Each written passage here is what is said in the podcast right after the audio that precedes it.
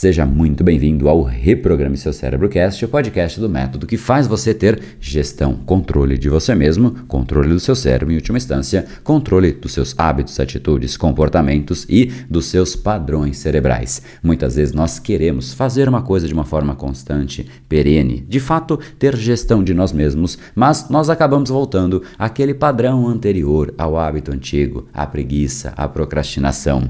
Neste episódio você vai entender exatamente por que isso acontece e muito mais do que isso, ter três caminhos comprovados para que de fato você consiga ter muito mais gestão e estabelecer novos hábitos muito mais alinhados a quem de fato você é e quer ser. E você vai perceber que não bastam ter apenas desejos e objetivos escritos em um papel.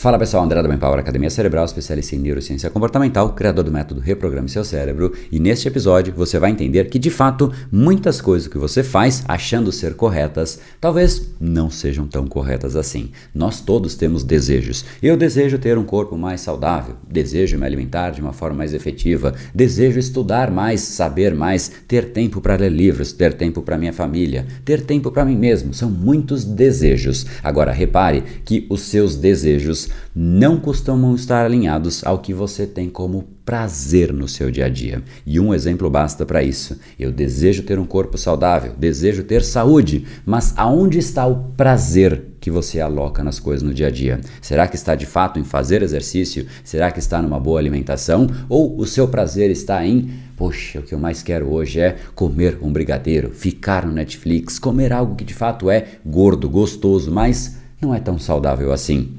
O prazer está em um lugar e o desejo está em outro lugar. Não deveriam ser muito mais próximos. A gente associa como se fossem coisas talvez até sinônimas, mas não é. O desejo não é associado necessariamente ao nosso prazer. E sempre que existe uma dissociação dessas duas variáveis, a gente automaticamente foge daquilo que mais nós mesmos desejamos. Isso, em última instância, é a origem, é a base, é a essência da autossabotagem. Agora, então, precisamos entender como efetivamente nós podemos fugir disso. Afinal, a última coisa que nós queremos é ter inimigos ao longo da nossa vida e o pior deles é ter um inimigo que você não consegue fugir, que é você mesmo. Então, três caminhos para que de fato você consiga treinar, fazer com que o seu cérebro realmente consiga estar muito mais alinhado aos seus próprios desejos. E o primeiro deles é meta de processo. Todos nós temos metas. Queremos chegar em algum lugar, queremos um volume financeiro, queremos um peso que nós queremos atingir e por aí vai. Metas, objetivos, nós sabemos estabelecer com muita clareza,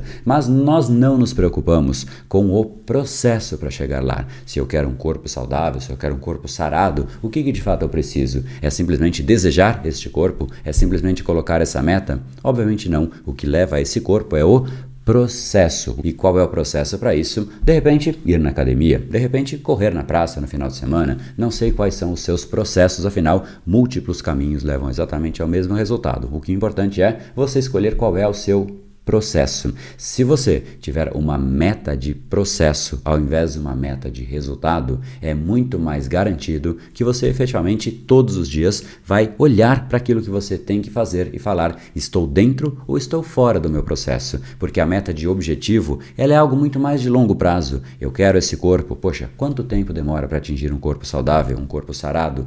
Muita coisa. Então você se permite fugir muito mais do processo, afinal é algo longe, é algo intangível é algo que não está constantemente na sua mente. Agora, uma meta de processo, no exato instante em que você sai, é como se você estivesse em um caminho para um lugar e você virou na rua errada. Você automaticamente percebe naquele exato instante, ou o seu GPS vai recalcular ali e falar: olha.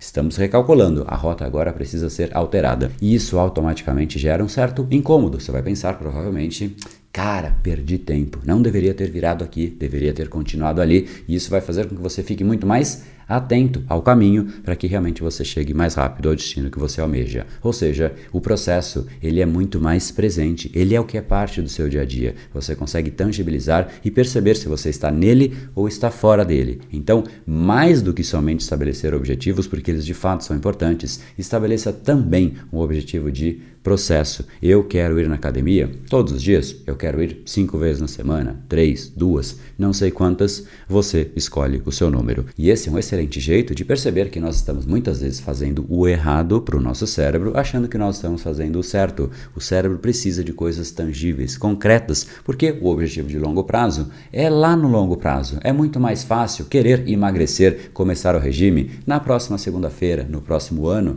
é algo distante, é algo que não incomoda. Nós precisamos desses incômodos e o cérebro precisa. Então, esse é um exemplo de que de fato a gente precisa conhecer o nosso cérebro. Ponto número dois é exatamente a recompensa. É essencial que a gente coloque recompensas na nossa vida. Se você reparar, sempre que a gente não faz algo e a gente deixa de fazer ou a gente fura com o prazo, esquece alguma coisa, a gente se penaliza, a gente se sente mal, a gente se incomoda, a gente reclama de nós mesmos, falamos sobre isso com outras pessoas, aquilo fica muito presente na nossa mente. Agora, olha que coisa maluca, que inclusive é uma maldade que as pessoas fazem com elas mesmas. Elas, quando atingem o objetivo que elas gostariam, elas têm que fazer algo simples, talvez um relatório, talvez entregar alguma coisa, talvez uma tarefa no dia a dia. Ela simplesmente, quando atinge, ela esquece e ela vai para a próxima tarefa, como se não fosse mais do que uma mera obrigação. Ou seja, o certo é nada mais nada menos do que obrigação. O errado, a pessoa se penaliza.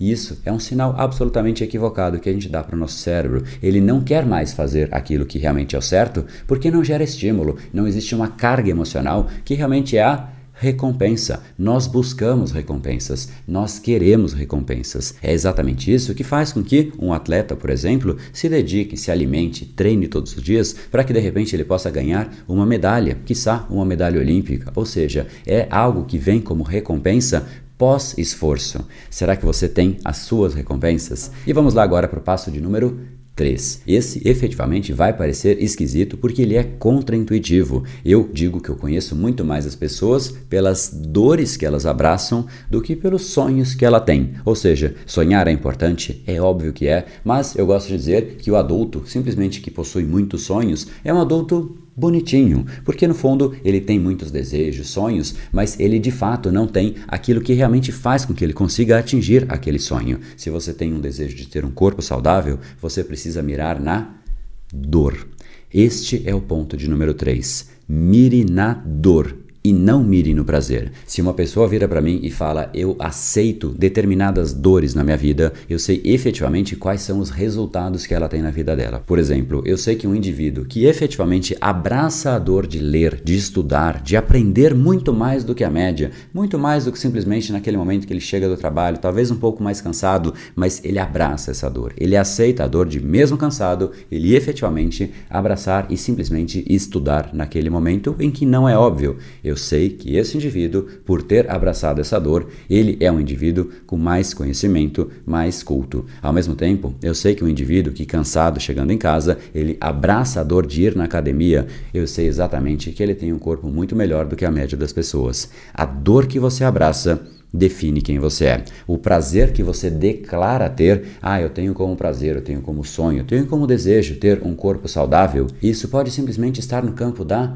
ideia, porque você só chega nesse objetivo se você abraça a dor do processo. Então, quando a gente fala eu quero crescer profissionalmente, a pergunta que eu faço para a pessoa é: você está disposto à dor do crescimento? E às vezes a pessoa declara que sim, porque declarar é muito fácil, mas será que ela de fato abraça a dor. E a reflexão que eu te deixo é: para cada um dos objetivos que você tem na sua vida neste exato instante, você precisa olhar para as dores correspondentes e decidir se de fato você vai abraçar a dor. Porque aqueles que não abraçam a dor são exatamente aqueles que se iludem. Eles colocam o objetivo, mas conforme vai ficando difícil, conforme a dor vai acontecendo, ele começa a desistir. No começo é muito fácil, porque existe o impulso, existe a motivação, mas aí começa a ficar difícil. Poxa, todos os dias eu tenho que acordar cedo para conseguir crescer profissionalmente, para conseguir ir na academia e ter um corpo bacana. Qualquer processo tem dor, só que enquanto existe a motivação, a gente vai. Só que tem pessoas que param quando a motivação acaba e são exatamente aquelas que não abraçaram a dor. Por isso, muitos têm muita iniciativa e pouca acabativa. Se você é um desses, então eu tenho algo a te dizer. Você precisa assistir a uma aula que eu vou te mostrar exatamente como você condiciona o seu cérebro para agir de forma massiva, agir de forma intensa. Algo que eu sempre digo é: quanto mais você age, mais você colhe. Quem planta ação colhe resultado. O que nós não fazemos em geral é plantar as ações adequadas. Plantar ação e intensidade faz com que você colha muito mais intensamente resultados. Então entra aqui em brainpower.com.br barra ação massiva, sem o acento, então a cal massiva, o link vai também estar tá aqui na descrição desse episódio. Entra lá, porque você vai ter a chance de entender como seu cérebro pode sim ser condicionado a você agir de uma forma muito mais intensa e quanto mais você agir, quanto mais você plantar, mais você vai colher. Então não perde essa aula, vai de fato te ajudar bastante, mas também coloque em prática o que a gente discutiu no capítulo de hoje e lembrando, o nosso próximo episódio é exatamente sobre uma dúvida que muitas pessoas têm. Será que de fato eu devo mirar em uma vida com equilíbrio? Será que isso é realmente o que a gente deve buscar? Essa é uma discussão absolutamente importante porque em essência nós queremos uma vida equilibrada. Mas será que nós realmente queremos? Será que ela traz o resultado que a gente realmente quer viver e vai sentir orgulho de contar para as pessoas para nós mesmos falar, poxa, olha só o que eu atingi na minha vida? Essa resposta você vai ter no nosso próximo episódio. No Brain, No Game. Até mais.